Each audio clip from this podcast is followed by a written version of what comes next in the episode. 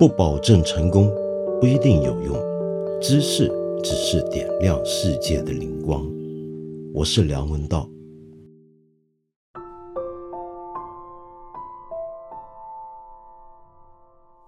你是不是好久没听过我在这里为我的错字啊、读音啊道歉过了？想不想念？想念吧。我今天一来呢，就先跟大家道歉。上一集节目呢，我说阿富汗原来的那个国家政府，我说它是美军的傀儡政府，有这种感觉，有这种意思啊，因为完全是靠美国在背后支撑的。美国一走呢，它就垮台的非常快。那么结果我上回呢，就把它说的是傀儡政府。哎，这个你说是怎么回事呢？明明这个字我知道是念傀儡的，我小时候台湾也都是念傀儡。莫非这几年粤语说多了，法轮法轮，接着很自然就把它讲成快垒？可见呢，我是不读错音不舒服。就像有些朋友讲的，这个我已经这方面的问题是无可救药了。好在你还不死心，还继续提醒我，这个我又读错字喽，不是快垒是傀儡。那么错的何止这个？因为我做节目不用稿子嘛，那么就张口就来。结果一随口说呢，就一大堆错就会出现。比如说，我上次居然很快的就说印度是阿富汗邻国，其实不是的。那么感谢不再跟随世界这位朋友的指正。其实，呃，印度只是阿富汗的周边国家，这个地区的周边的国家，但并不算是邻近的国土的国家。这个请大家原谅，一定要搞清楚，别像我一样这样子弄错了，说错了啊。好，那么今天呢，你看到这样开头就知道我们今天要水一下了，因为过去几集节目呢，已经有朋友提醒，哎呀，有点猛了哦，那么得悠着点啊，来点轻松的吧。那最轻松的莫过于回应大家对我的意见、批评、指教，还有一些提问，是不是？那么所以今天我们就针对一下最近大家比较感兴趣的一些话题呢，来做一些的回应。比方说，我们上一集讲到阿富汗现在在塔利班的控制之下，呃，会产生什么样的情况？尤其对中国而言，我们需要担心的是什么？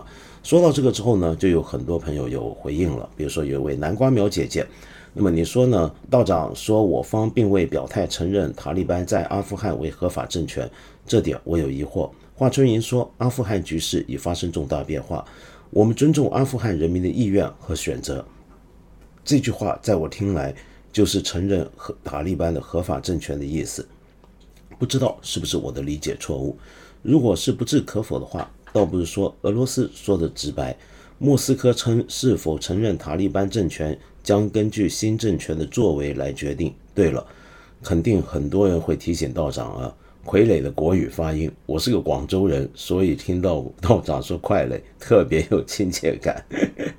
好，广州的南瓜苗姐姐，我先说一下啊，其实你要搞懂这个外交辞令啊，不能按照我们一般的意义去及理解。就这几年，当然我们的发言人、我们的外交官常常有些非常刚强、凶甚至凶狠的战狼式发言啊，那么大家已经听得很习惯了。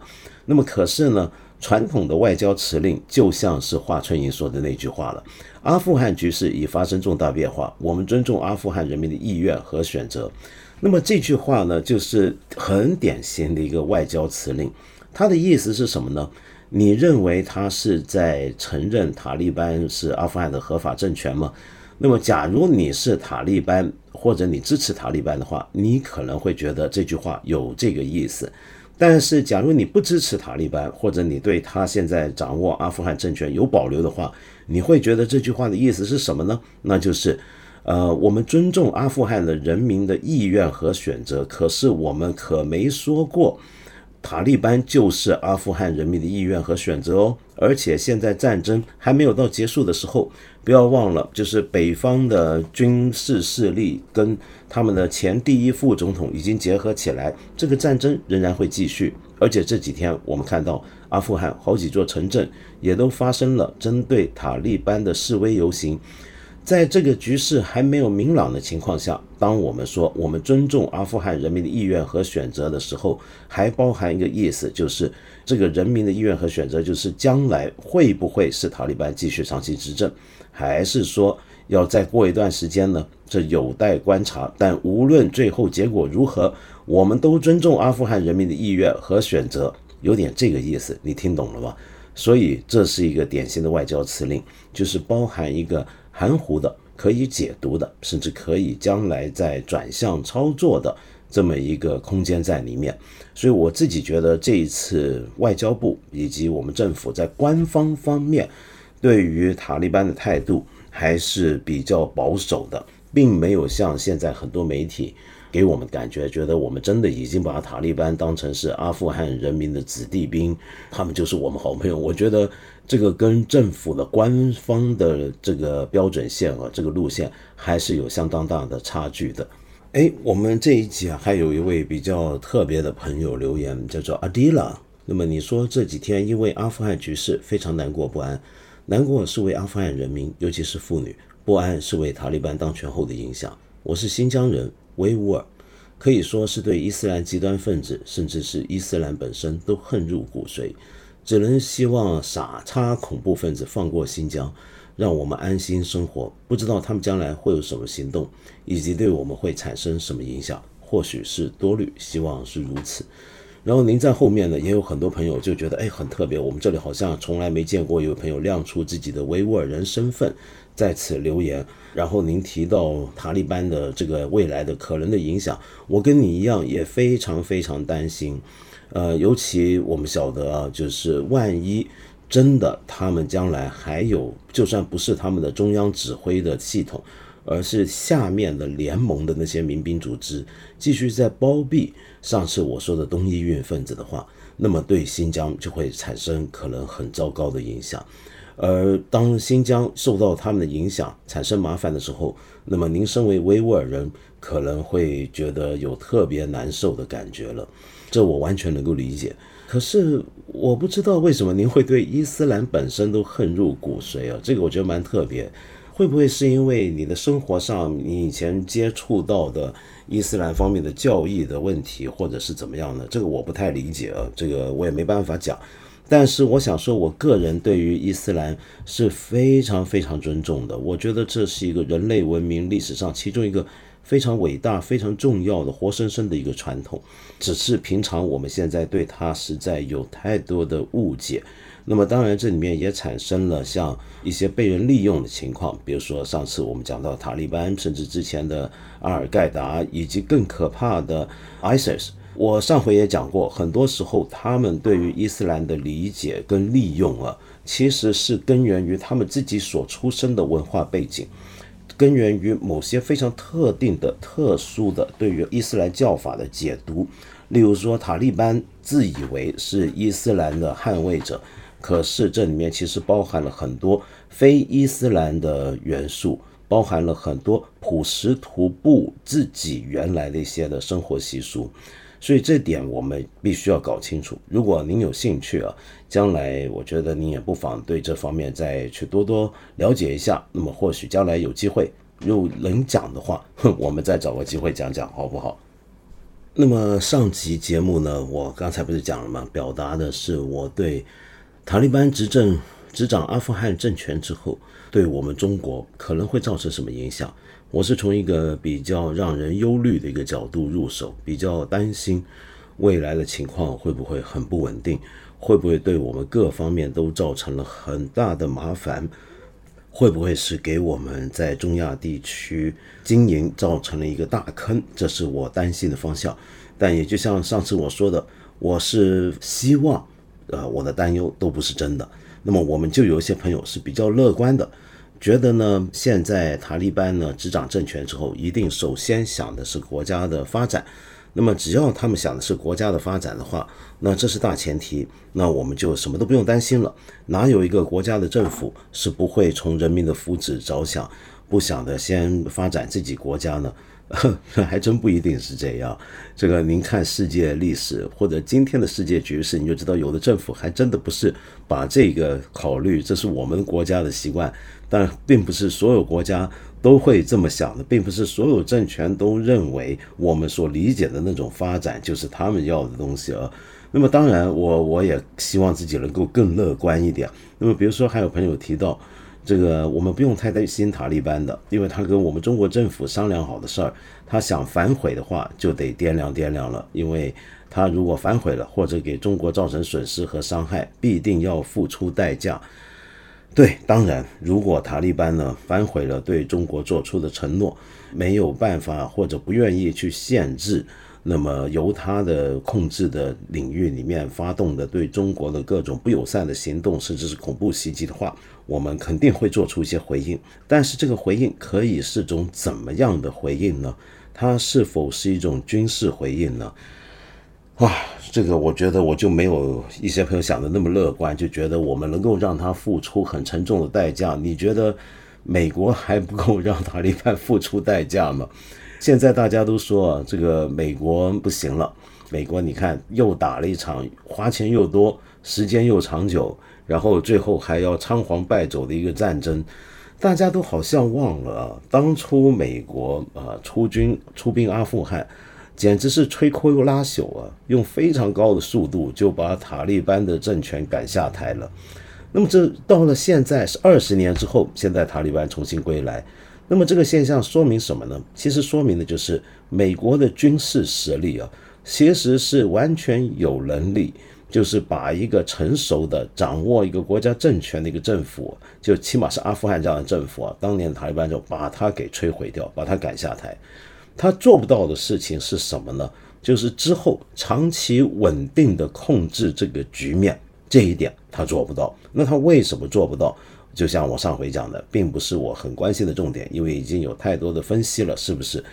但是我觉得大家千万不要看到最近的事情就小看了美国这个国家的军事力量哈。我为什么一直对美国这个国家都有相当保留？就是以前我就说过，我这近近二十年都不太想去，就没去过。然后尽管有很多活动，很多朋友邀请，我都没什么意愿。那一来就我觉得文化有点不适应。二来就是我身为一个，就当然现在没以前那么左，我以前那么左派，我就不可能会喜欢美国。美国就是一个超级庞大的一个战争机器，它的军事力量到底是种什么样的军事力量？我觉得有时候我们很多军迷啊，那么都在看的都是武器啊，美军有什么样的武器，我们国家有什么样的武器？如果发生战争的话，我们这种武器好还是他的武器好？常常关心的都是这些问题。但是你要看一个国家的军事实力，看的绝对不只是这样的所谓的武器层面的东西，是不是？你还要看的是非常综合的东西。这个综合的东西包括什么呢？包括他的战争的经验，包括他的管理的能力，包括他的物流，甚至物流。没错，我说的是物流。这话怎么讲呢？我们要知道，美国是目前为止全世界战争经验最丰富的国家。从二战到现在，他没有一年没打过仗，或者没参加过军事行动。要看我们怎么来定义战争啊。那么有一个概念可以跟你介绍一下，那就是到底美国现在在打多少仗呢？美国二战之后打过多少仗呢？这个数字你会发现，你在不同的文献、不同的记录里面看到是不一样的。这是为什么呢？那就牵涉到美国对于战争的定义。理论上讲。美国从打完二次世界大战之后啊，就没有打过仗了。那 么你我这么讲，你会不会觉得这很荒谬啊？怎么可能呢？那越战、朝鲜战争，那么阿富汗战争、波斯湾战争，这难道不叫战争吗？是这样的。如果我们所说的战争指的是按照美国宪法由国会来宣布战争的话，就要经过国会通过来宣布，投票通过宣布战争的话。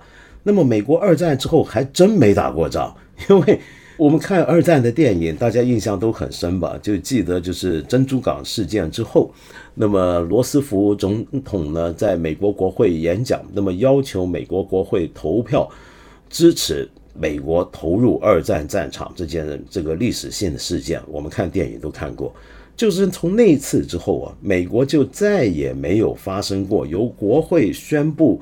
投票宣布加入的这样的战争了，那之后的仗都是怎么打的呢？这就说明了美国其实后来啊，他的国家的体制也发生变化，就是总统以及行政部门在发动战争的权力上逐渐扩大，大到了一个程度，是使得有很多各式各样的小规模的军事行动啊，是我们外国人不知道，连美国人自己都不知道，他的议员知不知道，我都觉得很难讲啊。就并不是每个议员都在意的，为什么呢？我手上就有这么一个数字，光是在二零一三年呢，美国的 SOCOM，SOCOM 是什么呢？就是 U.S. Special Operations Command。就是美国的九个主要构成它的战争指挥部的其中一个部门，这个部门是专门指挥它的特种部队以及特种军事行动的。那么，光是在二零一三年，这个美国的特种部门指挥部、特种部队指挥部，就在全球一百三十四个国家参与了军事行动。一百三十四个，你没看错，是一百三十四个。国家不同的国家啊，在参生参加军事行动，这个军事行动当然不完全是战争啊，但是其中有一半是战斗，然后还有一些是什么呢？是一些特别任务，比如说维和任务，又或者是参与训练，还有让军事顾问去训练、去指挥、去给意见一些其他国家的部队、一些的军方部门，这个这种事情，刚光是二零一三年就有一百三十四个。国家在发生着，也就是说，美国这个国家是从二战到现在，你想想看，如果他每一年都参加几十来，甚至是上百个这样的军事行动的话，这是一个什么样的一个组织，什么样的一个结构？而这些战争或者这些军事行动是发生在所有地形、所有文化、所有社会背景底下。那么从这个角度来讲，我们大家都不能够否认，美军是目前全世界上面。军事实战经验最丰富的一支部队，而且是拥有在全天候任何地理条件下、社会环境下去参与战斗的经验，都要比我们世界上所有其他国家要丰富。那么，又由于它有这么多的多样化的大大小小的军事行动，它要参与，因此它就要有一个非常复杂又非常高效的一个指挥的一个管理系统。这个系统里面就包含了刚才我说的物流，比如说，他如果今天决定要在某个地方成立一个前进基地的话，他必须确保他会分几级啊？有的是十二个小时之内立刻派兵入驻，二十四个小时之内成立一个简单的前线基地，四十八个小时之内要成立一个什么样的基地，一直到一个比较大规模的，比如说阿富汗机场周边的原来我们见到的比较大型的军事基地，因应不同的级别呢？它的整套管理系统、后援系统、物流系统都要做好准备，因为美国那些部队，很多人开玩笑说他们是少爷兵，是因为他们到了一些比较大型的基地，他那个日子得过的就觉得还像在美国一样，里面要有小超市啊，呃，麦当劳啊，什么肯德基啊，样披萨克呃哈呃，样样都不缺的都要在那。那这些公司等于也要参与，要派人过去，或者是也要提供一些的产品过去。要盖这样的基地，你必须先头部队是去先有工程师去规划水电网络，呃，要搞好所有这些东西，这是非常庞大、非常复杂的一个工程。那么这就说明为什么美国有一些退休的高级军官跟将领。他的退休的出路就跟那些底下的大头兵不一样了，就好多了。很多时候是一些私人企业愿意聘请去管理，就是因为他有这样的经验。好，然后等到这些东西都到了之后，我们接下来的问题就是：哇，那得花多少钱啊？哎，没错，美国战争首先要考虑的是什么呢？当然就是钱。我们大家都知道，而美国光是在过去二十年的这个阿富汗的行动里面。花掉的钱，那么这不只是战争经费啊，请注意，也包括了各种的援建，包括对阿富汗的基本建设。阿富汗呢，到现在我们上次也讲了，它仍然是世界上最不发达国家之一。可是它的公共医院的建设跟教育确实比二十年前要好了，那就是因为有美国的一个投入。那以后会怎么样，我们就不知道。那么美国总共花了多少钱呢？这二十年来，那么现在数字上呢还不容易完全看得出来。但是我看到了其中一个数字是说的是大概花了两万亿美金啊，请注意是两万亿美金。那么这就说明为什么美国又这时候要要觉得赶还是赶紧走。因为这花钱花的实在是太多了，花钱如流水，等于每一天这二十年你除开来算吧，等于每一天美国这个国民就得花个几百万、上千万的美金在阿富汗拿纳税人的钱去花去干这样的事儿，你是不是要很有钱才能做这样的事儿呢？但是这里面我们要小心考虑啊，为什么我说美国是个很可怕？或者让我很不喜欢的一个战争机器。我接下来讲的就是这个重点。首先，美国在阿富汗做的所有的这些重建工作，各种工作，很多不管是军队需要的还是民间需要的，其实都是由些私人承包商来执行。而这些私人承包商主要都是由美国公司去担任。那么这什么概念呢？这就是说，美国是花了钱在阿富汗。但是在阿富汗搞建设，很多这些当然并不是所有啊，有相当一部分的钱是流入了一些美国资金控制的公司去，由他们来在那边搞各种各样的建设，各种各样的投入。好，然后呢，呃，你再来可以看有一个有一个很重要的机构啊，在过去这是二零零八年的时候，白宫成立的一个专门盯着阿富汗重建项目资源的一个办公室，叫 SIGA，不是雪茄啊。他是 Special Inspector General for Afghanistan Reconstruction，就是阿富汗重建计划的总监察、监察总长。那么大概是这样的一个办公室，这个办公室简称叫 SIGA。那么这个办公室每年呢都会每一季啊都会发报告给国会，来报告到底我们这一季又花了多少钱。然后你仔细看这个报告的数字啊，你会发现啊，在其中特别是牵涉到国防项目、军事项目方面，美军花的钱里面大概有可以高达百分之八十是回到了美国人的口袋里面的。那个美国人指的就是一些军火商或者承包商。那么因此，过去二十年，假如你是买这种承包商、军火商的股票的话，你就肯定大赚了。这过去二十年。美国这个国家是个战争机器，就是因为它是一个以前艾森豪总统讲的，变成了一个军事、工业、政治综合体。这个综合体底下，它越是打仗，打的仗越多，搞的这种战争相关的，哪怕是战后重建的项目越多，它就总有一帮人能够赚钱。呃，这就是它的情况。好，那么再来，我们去看一下啊，就算这些钱投进阿富汗，不是让美国公司把钱赚回去啊。那么美国打这场战争其实也不叫做亏本，或者参与阿富汗投进两万亿也不算是亏。为什么呢？因为这两万亿主要不是用现在的现金去支付，这个钱其其实是全是国债，这个全是用国债发行国债得到的钱去买，不是透过正常的财政收入。那么说到这，我们就要说到美国这个国家目前是全世界唯一一个，我觉得应该是唯一一个。每次打仗都会赚钱，每次打仗都会越打越有钱的一个国家。对全世界而言，支撑刚才我说那样的庞大的、复杂的军事行动，那都是花钱的事情。打仗就是烧钱嘛。但是为什么美国打仗能赚钱呢？这它简直是立国以来就是这样。那是干嘛呢？就是发行国债。那么我们每个人都会说，那你一个国家老靠发债借钱打仗，打仗是要借钱的。我们如果你去听一下看理想的从中国出发的全球史，你大概就会有一个印象，就以前英国呢，他们在支撑大英帝国的时代，就是发行很多债务。那时候英国也好，法国也好，欧洲几个国家争霸，其中一个要看就是哪个国家能够借钱来打仗。那么打仗是花自己钱是搞不定的，得借钱。那么美国就是借钱。那么美国借钱呢，那当然就是用国债来借钱。他发行国债，那么我们就说，那这个国债。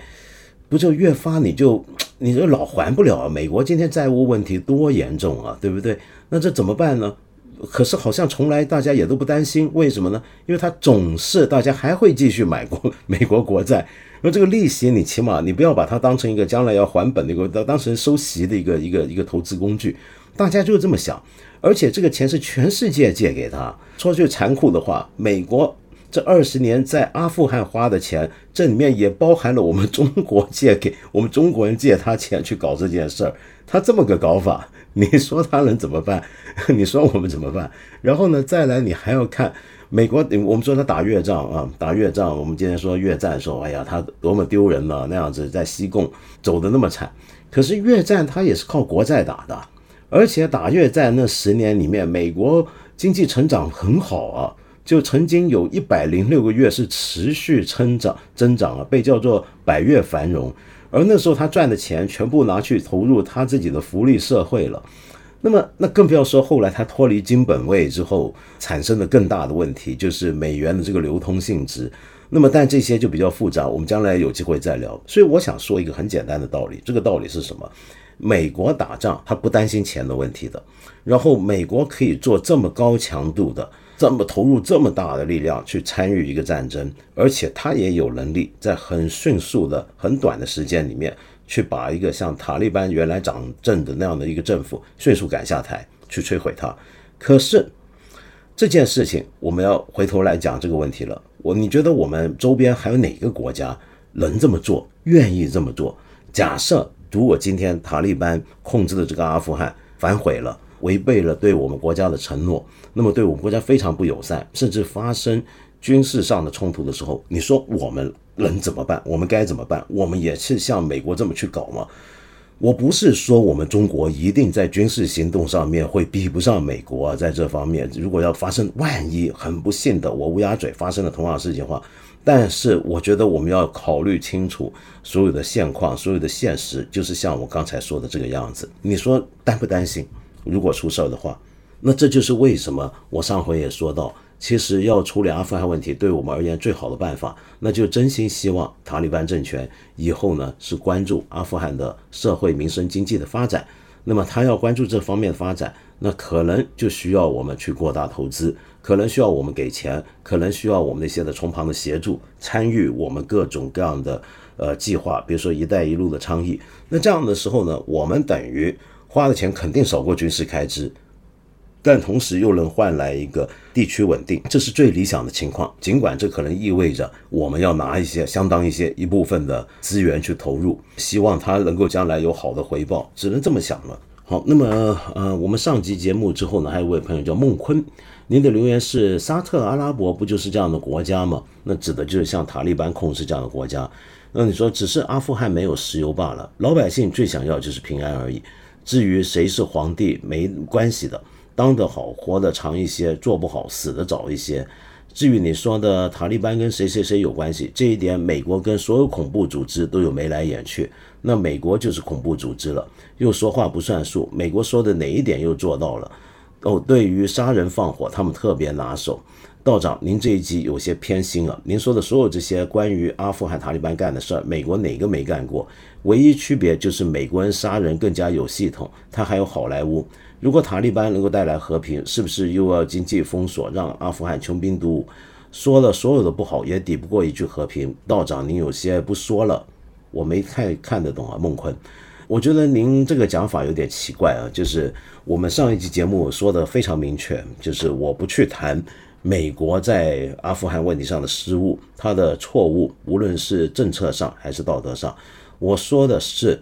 塔利班执掌政权之后，对于我们中国会带来的影响。如果我们在谈这个问题的时候，都要把美国又骂一遍，说美国其实就跟恐怖组织一样，那这样子这个节目的主题到底是什么呢？我们每一个节目就跟每一篇文章一样，是要有主题主旨的。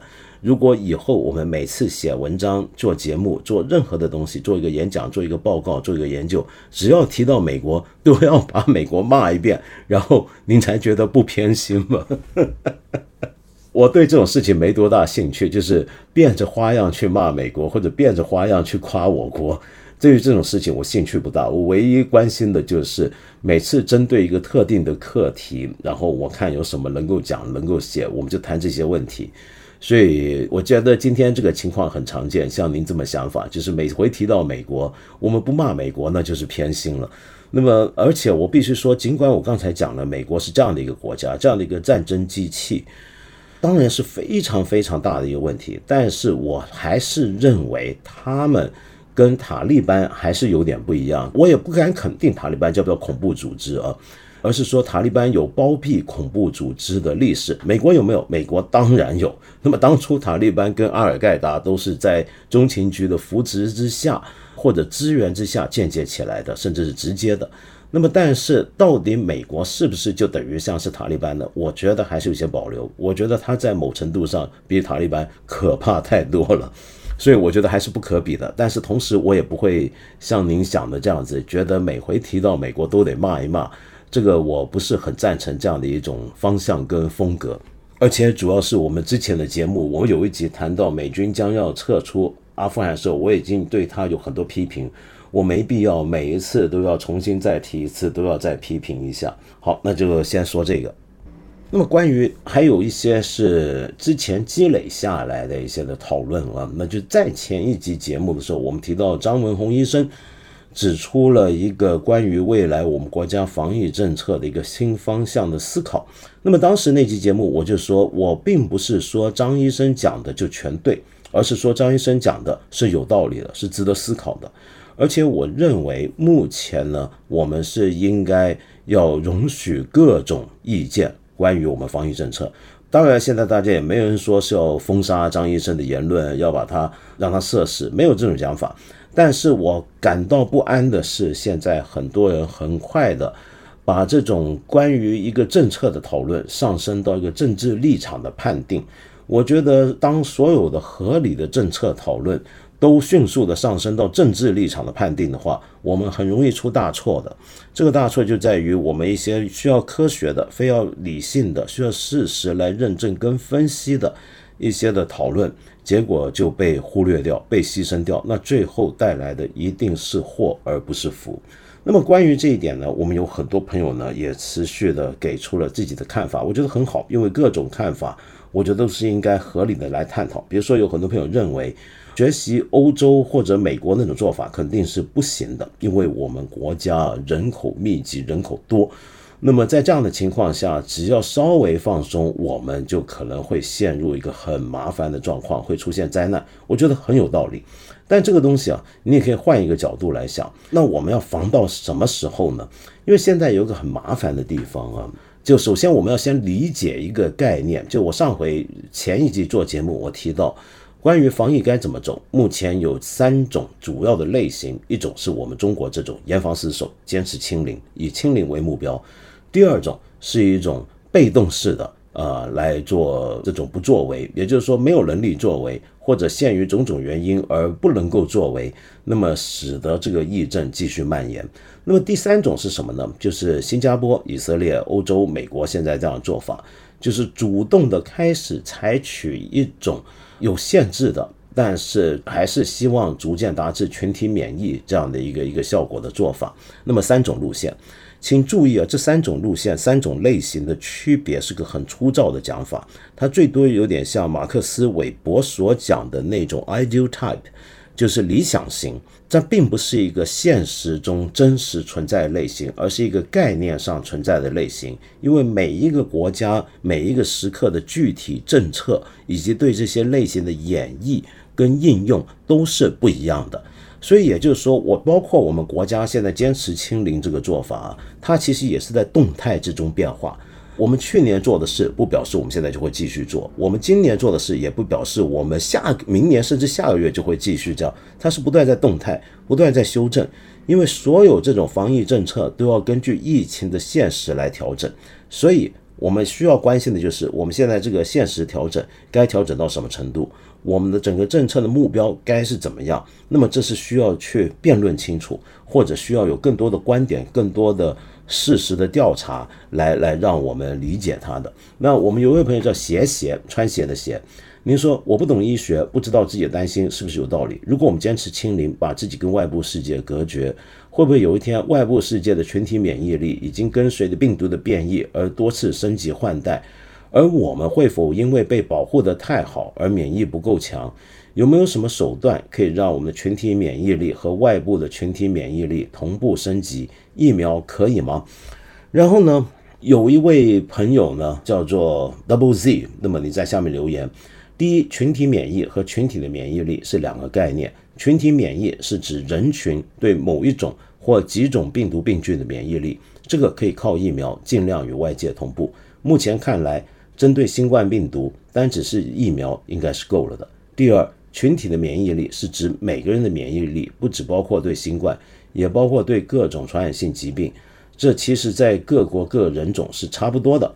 另外，还有位朋友叫 Rock Plus，那么你说科普一下，人体内是有很多细菌和病毒的，生下来就和人共存。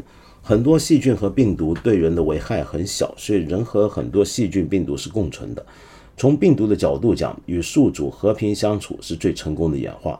致死率高的病毒会丧失生存空间和传播机会，对病毒自身并不利。共存说是因为有无症状感染者和轻症状患者，因为病毒对它无害，所以它的免疫系统不会彻底清除病毒，只能通过药物清除。但那样又很难。随着这样的人越来越多，病毒就开始和人类共存了。外国由于感染的人多，致死率高的病毒，因为宿主死了，所以传播的机会少，致死率低的会传播开。所以欧洲现在感染人数那么多，但致死率却越来越低。另外，像道长讲的，他们的疫苗可以降低感染后的症状，他们会更快的和病毒互相适应。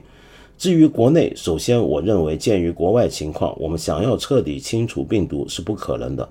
而随着国外的群体免疫完成之后，我们的防疫成本会持续提高，除非闭关锁国，但那样子损失更大。所以慢慢调整方针，安全的实现与病毒共存免疫，才可能是最好的结果。我想 r o p r s 你的这个讲法啊就有点像是张医生的那种讲法。我们并不是。要去让现在马上放开，大家我觉得常有这个误会啊，以为我们现在就要是赶紧放开，然后学西方那样子，并不是这样，而是我们的目标是不是应该往这个方向逐渐调整？那么这是一个这样的讲法。那但是我觉得很多时候我们并不是呃很能搞清楚啊。比如说有一位朋友影视组，您说等病毒的杀伤力，您因为留了好几段留言比较长，我就只念一小段，很抱歉啊。你说这一次的疫情啊，公知为何会在舆论场中无可挽回的呈现溃败之势？问题到底出在哪里？只是因为政府的舆情宣导能力加强了吗？在我看来，以道长为代表的群体有着一些问题是需要做出清晰回应的。那么道长上次回复工资对于国外是不是太宽容了？然后您就认为就是包括西方的群体免疫这些问题啊？会带来了很多后果，比如说欧美半推半就的群体免疫政策，导致了何等可怕的后果，国人一年多来全都看在眼里。这也促使国人对于群体免疫的审视格外慎重。中国的例子清楚地显示了，只要能够承受真正将社会停顿来一时的代价，新冠的传播链是可以被彻底斩断的。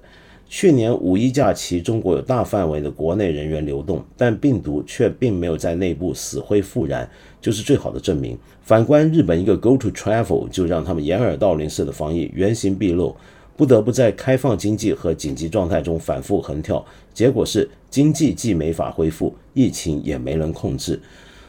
那么，当然，这个过程会产生经济损失，甚至牺牲人命。但比起欧美的现状，损失的程度大小根本不可同日而语。只不过，欧美的生存模式注定他们没办法仿效中国，所以欧美的防疫政策，与其说是选择的失败，还不如说是因为先天的缺陷，使得他们不得不在失败泥潭中载沉载浮。而中国呢？去年不但成为世界主要经济体中唯一正增长的国家，更成了欧美抗疫物资的主要出口地。而得益于对疫情的控制，中国虽然对外严防死守，却在国内构建了一个在没有境外输入转本土的前提下，可以满足大多数国民免于新冠困扰的自由活动空间，并在绝大多数时间里良好的维持这种状态。比起从去年开始就不得不和病毒共逼共存的。欧美、中国有着自己的选择余地和进退空间。然后您还说到，到底是哪一种防疫政策更好？是清零还是欧美、日本这样反复横跳的开开停停？道长认为这是一个还没有结论的问题。可事实真是这样吗？就美国一国的确诊和死亡人数就已经是过中国的数百倍，已经确实的回答了您的问题。医学记录的强弱是一回事，但防疫政策的好坏却是另一回事。即使美国拥有了更好的疫苗，也改变不了他们的防疫政策失败，导致数千万人感染、数十万人死亡的事实，更无法掩盖欧美在疫情的攻击下沦落至此的体制问题。好，您比较长的留言，所以我没办法完全回应了。但我想说的就是这个，我不认为我能够代表任何就什么叫公知群体啊？您这个说法我不能接受。坦白讲，影视组。就是说什么有一群人，你觉得是同一群人，然后我是这群人的代表，然后所以大家的这你认定这群人有什么问题需要我来回应？抱歉，我只能代表我自己，我不属于任何一个群体，这点先说明。第二，我想说明啊，为什么我认为目前我我没有在现在任何一种政策类型中比较说哪一种比较好，而是说我们目前还很难说哪一种政策。它的发展前景是更值得参考。就为什么呢？那是因为，当然现在我们还不可能有结论呢。你怎么会觉得现在有结论？难道你以为现在疫情结束了吗？你你现在可以出门不戴口罩了吗？你可以随意出去出行去任何地方，不用扫码，不用受到限制了吗？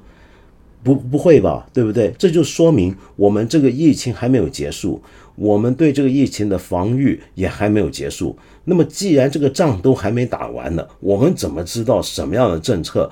一叫做最好，我们怎么可能对这件事情有结论呢？这当然就是没有结论的事，这个事儿还久得很呢。我跟您说，那么另外呢，我们需要搞清楚啊，就您把欧美跟日本放在一起来谈，我觉得也有点不太一样。日本的办法是非常特殊的，日本的防疫在目前为止看来的确是非常糟糕的。他们之所以还没有往更大规模的方向扩展啊，整个疫情其实是有赖于日本人自己的自我控制多于政府的有力。这是为什么呢？以前我们也讲过，可能你没听，您忘了或者没听过那一集节目。就日本这个国家在二战之后，出于它的历史原因，所以它的宪法跟对政府的权力的限制，是我们中国人可能不容易理解的。他们的政府啊，包括他们的中央政府，比如说宣布什么进入紧急事态，这个宣布紧急事态是没有任何强制力量的。嗯，地方政府不一定要听中央政府的，而地方政府提出自己要进入紧急事态，他的国民也都不一定要理会地方政府的。这日本的这个防疫基本上主干是靠的是市民的国民的自觉跟自律，那政府没有什么强制力量。那么你说日本做的那那这是一方面，第二方面，日本当然有非常大的问题，那就是它的目标非常不清晰，加上因为它就是想要办这个东京奥运，所以给他带来了更多的麻烦。它跟美国现在的情况、欧洲的情况是不一样的。美国的情况在特朗普时期跟在拜登时期还是有相当大的分别，呃，那是两种做法。欧洲各国也都有各国不同的做法，所以这就我说大家看起来很像。欧美走的是同样一种类似的路线，但仔细分析，里面不同的时间跟不同的国家还是会因应国情有区别的。比如说，我们举一个另一个例子来讲好了，那就是新西兰。新西兰呢，其实就有点像中国，几乎是以清零为政策。那么最近他们又迅速果断的，因为发现了第一例德尔塔病例之后，宣布封国，然后国内也全部封闭起来。它很像我们。那么新西兰就被认为也是一个很优秀的一个防疫生，除一个一个模范生，除了中国之外，但新西兰在平常我们说是属于西方国家一部分，但这这时候你看到它不一样了，它跟他们又不一样。那么您说的对，我们国家目前为止，我们对疫情的控制，我们国内的相对自由的生活是远远好，我们人命损伤都是好过他们的。但是在动态的往下看的时候会怎么样？我觉得我们就要非常现实。因为我们知道刚刚公布的经济数字，可以看到我们最近两个月经济数据表现不是很好，基本上整个暑假经济都没有出现它原来应该要有的那个效应啊。那这是一个问题，已经出现了。那么将来会怎么样？会不会出现之前我说的那几位朋友讲到的，就是假如国外出现了那种由于长期跟病毒相处而获得的群体免疫力？而我们没有的时候，那我们怎么办？那么我们那个国门什么时候开？在什么样的情况下开？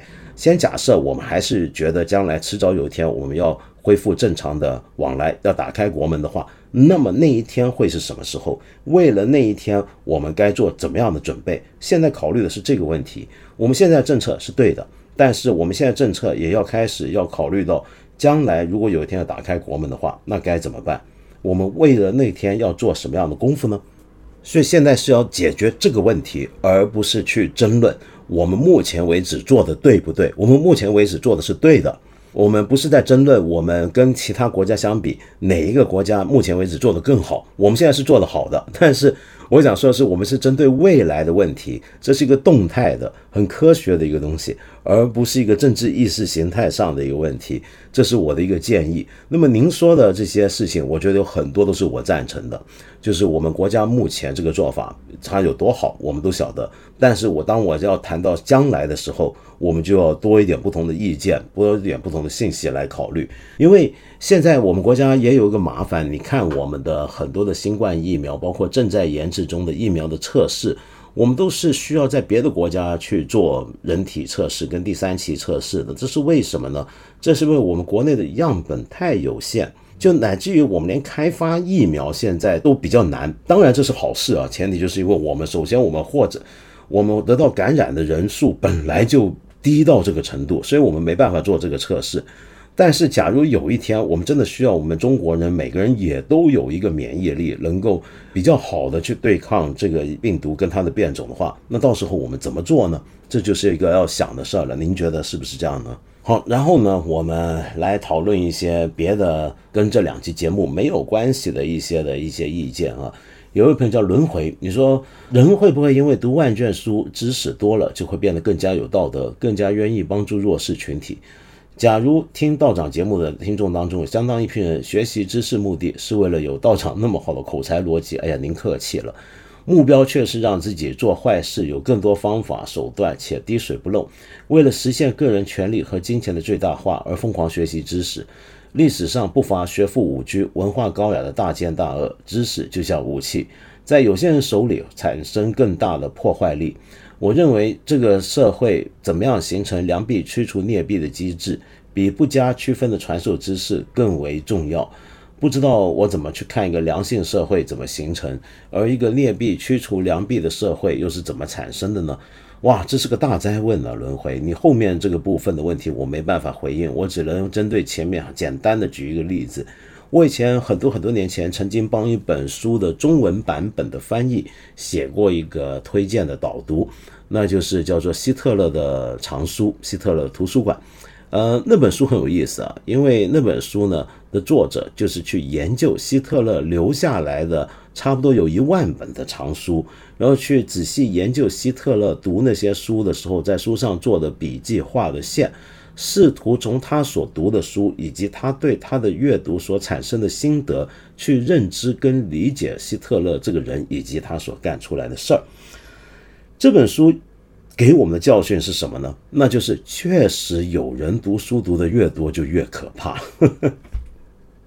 希特勒就是个好例子。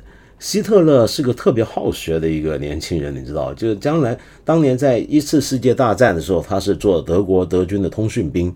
呃，那时候主要的陆地面战争的形式是战壕战，他要常常在一个战壕冒着弹火跑到另一个战壕当中。在那样的情况下，他仍然这个手无试卷。他的军大衣口袋里面总是有一本小的口袋本的一本书，那么到处都到哪都要带着去看的。所以他是很爱读书的人，也收集了很多书，而且读书读得很认真，会在这些书上做笔记划线。然后他成了希特勒。这是为什么呢？这是因为他一开始就是个坏人，他想着我要干坏事儿，我要扩展自己的权利跟金钱，然后我疯狂去读书，然后好让我更有能力嘛？不是的，那是因为他从一开始读的书就有问题，他读的书都是非常能够符合酝酿和催生他那种可怕想法的书。他读了大量的关于反犹太人的阴谋论，读了大量的关于德意志日耳曼人或者雅利安文明的虚构历史传统的书。他越是读这些书，他越觉得他原来的一些的偏见想法都得到了一些知识的印证。然后他越是读了这么多的这同类跟就本，也就是说他本来就有这种倾向跟想法。然后他读书不是为了挑战自己既有的想法，而是为了印证自己原有的想法。然后他继续这么读下去，读的越来越多的都是本来就能支持他想法的书。终于到了有一天，他读到一些跟他的想法不一样、对他的立场有质疑的书的时候，他会觉得完全无法接受，然后要写笔记去反驳那些人说错在哪里，是这个问题。读书读得多，为什么不会让我们变得道德上更正确？那是因为我们可能读来读去读的都是同类型的书，听的都是同类型的意见。我们越是读得多，越是听得多，越是有知识，我们就越觉得自己的方向是对的。而其实这个方向很可能是错的，因为世界上我觉得没有人会一开始就觉得我要当坏人，这种人是很少，不太有。容易有人一个说下定决心，我这辈子就要这样干坏事，我要做坏人，我今天读书来让自己好好成为一个有能力的坏人，不会的。大部分人如果他有一个很疯狂的想法、很败坏的一个观念，而且又有知识的话，那多半是因为他本来有这种倾向，从从他的教育跟环境里面获得这样的倾向。然后又透过他所学的某种很特定类型的知识来印证他这个想法，强化他这个想法，巩固他这个想法，使得他更加系统。于是他后来更加觉得自己对的一塌糊涂，再有道理也不过了。所以这就是为什么我一直认为，我们每一个人都需要呃去扩展自己的认知的边界。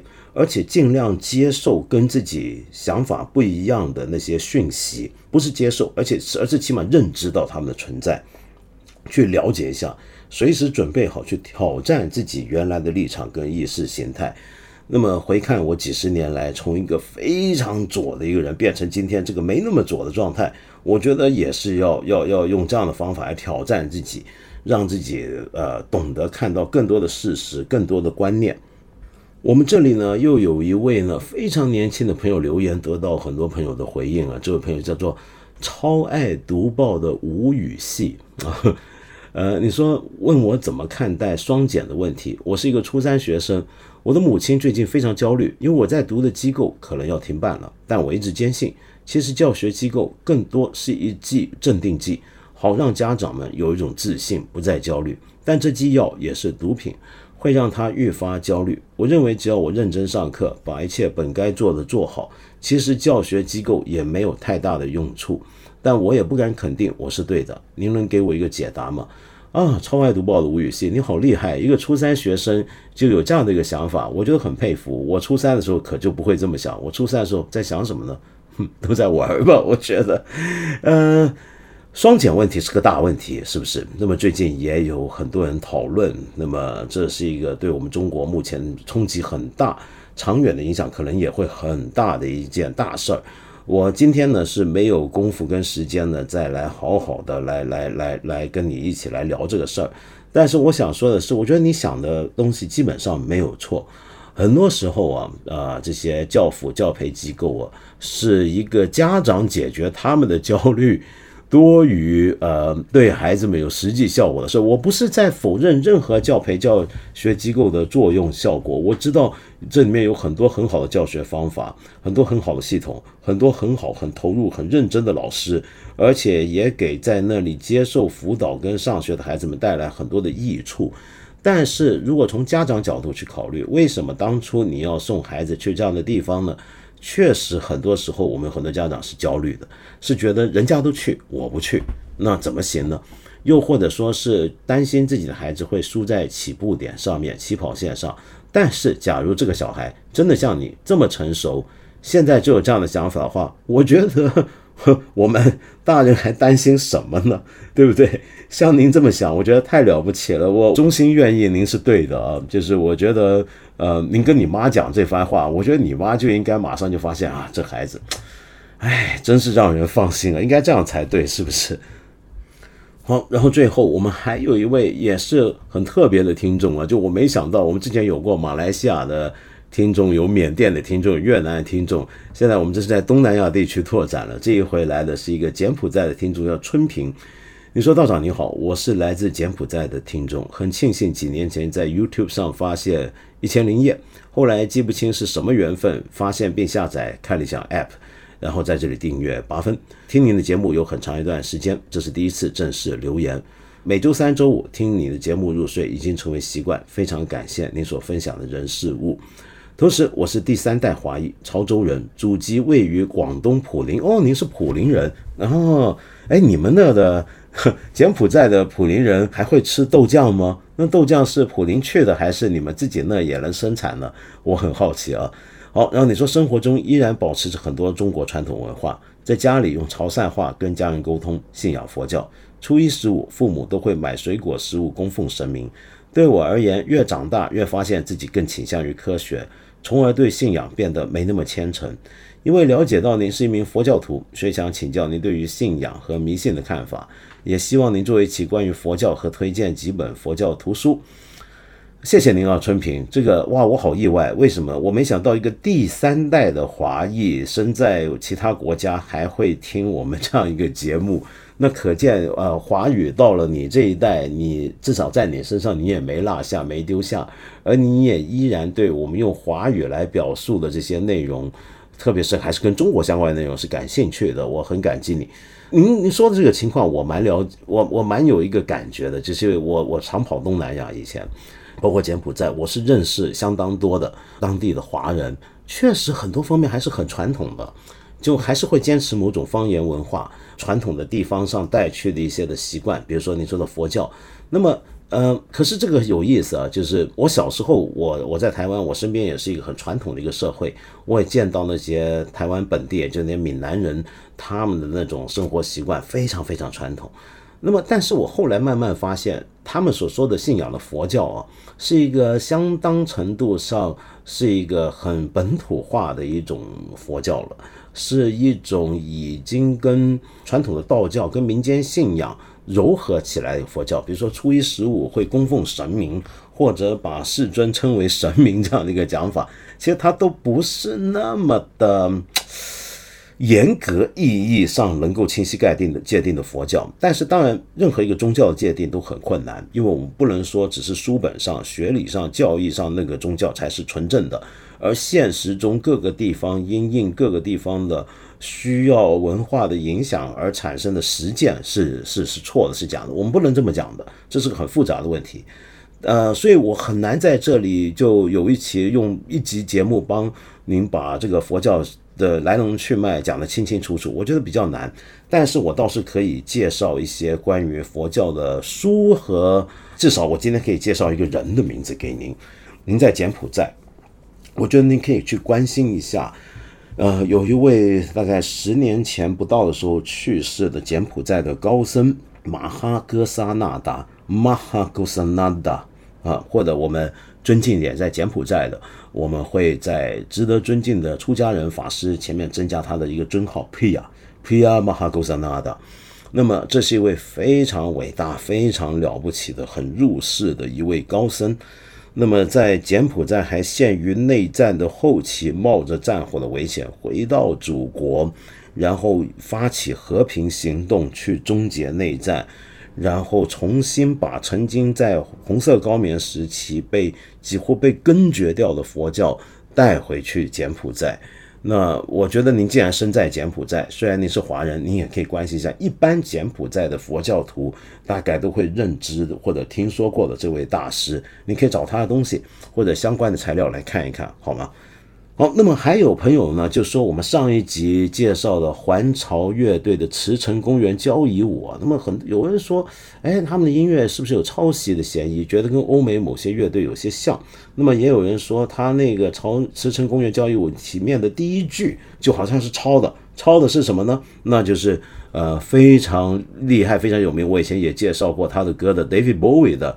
Space Oddity 里面的第一句 Ground Control to Major Tom 这一句，哎，是不是有点像？是有点像。但是我觉得能不能说，因为有这句是几乎是一模一样，就觉得他那首歌是抄的呢？啊，这个是个大问题。音乐的抄袭与否是很难很难断定。呃，我们知道，我们尤其是玩音乐的人，最大大的麻烦在哪？他听音乐听的音乐一定比我们一般乐迷还要多。那么他听了很多之后，有一些音乐的那个 hook，就那个那个能够把人勾住的那个句那一句那个部分那一小段，就会深入人心，呃，也进入他的骨髓，所以他很容易就会把它想出来。所以很多时候，一个音乐人他创作歌曲，他没有没有想过自己是在抄袭，但是很不自觉那个影响那个 hook 在别地方听来的东西就会出现了。这就是为什么当年我以前也讲过，Paul McCartney。在写 Yesterday 的时，写完之后，他放了一个月，他都不敢拿出来给人，呃，拿去正式演出。他到处问人有没有听过，就是因为他觉得这个音乐怎么这么的浑然天成，嗯，这该不会是我受到谁的影响，把谁的 hook 给写进去了吧？是有这个情况的。那么，但我今天不会再介绍呃，环潮乐队 David Bowie，或者说是。呃呃一些著名的这些我们都熟悉的音乐。我们今天再来介绍一首阿富汗音乐。我们之前介绍在上前几集节目，我们介绍了阿富汗音乐是用阿富汗的传统乐器或者中亚地区的传统乐器 rub ruba，呃，去演奏的一首传统的呃他们的歌曲一首音乐。但是今天我们介绍一首阿富汗的流行音乐，好不好？是啊，阿富汗是有流行音乐的哦。那么，而阿富汗在过去这么多年最有名的超级巨星是阿富汗天后，就是阿亚娜萨伊。阿亚娜萨伊是阿富汗的流行天后歌手，也是一个电视节目主持人，更是当地的女权代表。那么好几次呢，就做了很多关于阿富汗女性的权利的呼吁。比如说，虽然塔利班下台了，但是他们国家政策里面呢，这个很多时候身份证上面啊，女性的姓氏是不被显示出来的。那么他就曾经带头发起运动，要求女性的姓氏也要印在他们的身份证明上。那么，于是他就成一个女性人权代表。于是他过去就曾经被放塔利班警告，说他是国际妓女呢。当然也是因为他小时候就他们家处于战乱，所以他并不是在阿富汗，呃，童年在阿富汗度过的时间并不多，而是住在瑞士。那么，当阿富汗呃塔利班前政权下台之后，他们全家才又搬回来，然后他走上音乐的道路，他成为了阿富汗的人人皆知的巨星。那么，但是现在情况就有点不妙了。我们晓得塔利班已经开始有人，可能是民间老百姓自己顺应吧，在街头城市的街头把有女性样子的广告涂抹掉。呃，我们现在大家都说塔利班对于流行音乐、对于女性很多限制，但是可能你还没听说过啊。就塔利班原来的时候，二十年前的时候，他们的规定是到什么程度呢？是女性在街上不能在任何陌生人面前大笑。大笑的界定就是你笑的声音被你隔壁不认识你的人听到了，这都不行，这都不行。因为一个女人是不应该在人家在陌生人面前笑到让人听到她的声音的。那么你说伊斯兰教法有这个规定吗？没有啊。这个我我就没读到，不晓得这个规定的教义的根源是从哪来的。那么于是呢，这位因为曾经在海外居住过，受到西方流行文化影响很深，那么常常在阿富汗居住，但是也在伊斯坦布尔有房子，两边来回的这一位，呃呃思想又相对比较现代化一点的阿亚纳萨伊，自然就成了塔利班心目中。啊，代表西方腐朽文化力量的国际妓女啊，这是他们的话，国际妓女。那么他已经在十八号呢，呃，公布他已经坐飞机离开了，就是我们看到那种大型的那种军事运输机，坐着那种飞机已经离开了阿富汗，到了卡塔尔的首都多哈了。然后他在上面公布，然后他希望他自己有一天能够重新回到阿富汗，因为他要是不走的话呢，就很担心会成为塔利班的报复对象。那么我们今天以后，我不知道阿富汗人还能不能听他的歌，我希望还可以吧。那我今天在这里介绍一首他的歌曲。那么这首歌曲呢，是他的一个，他平常歌曲是那种很有伊斯坦布尔风情跟跟跟这个南亚南亚味道的一种音乐啊。那今天这首比较特别，这是一个他的一个 unplugged 的歌曲，不插电的歌曲，只由一个吉他伴奏。我们来欣赏一下，这叫 Yamala。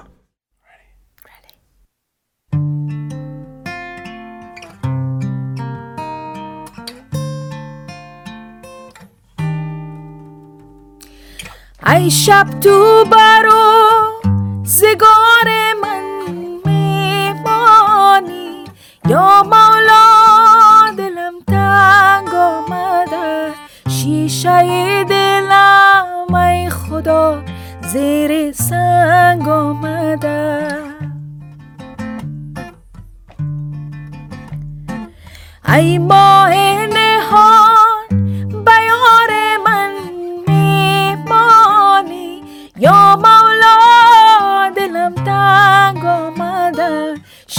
گوشه دلم ای خدا زیر سنگ آمدم.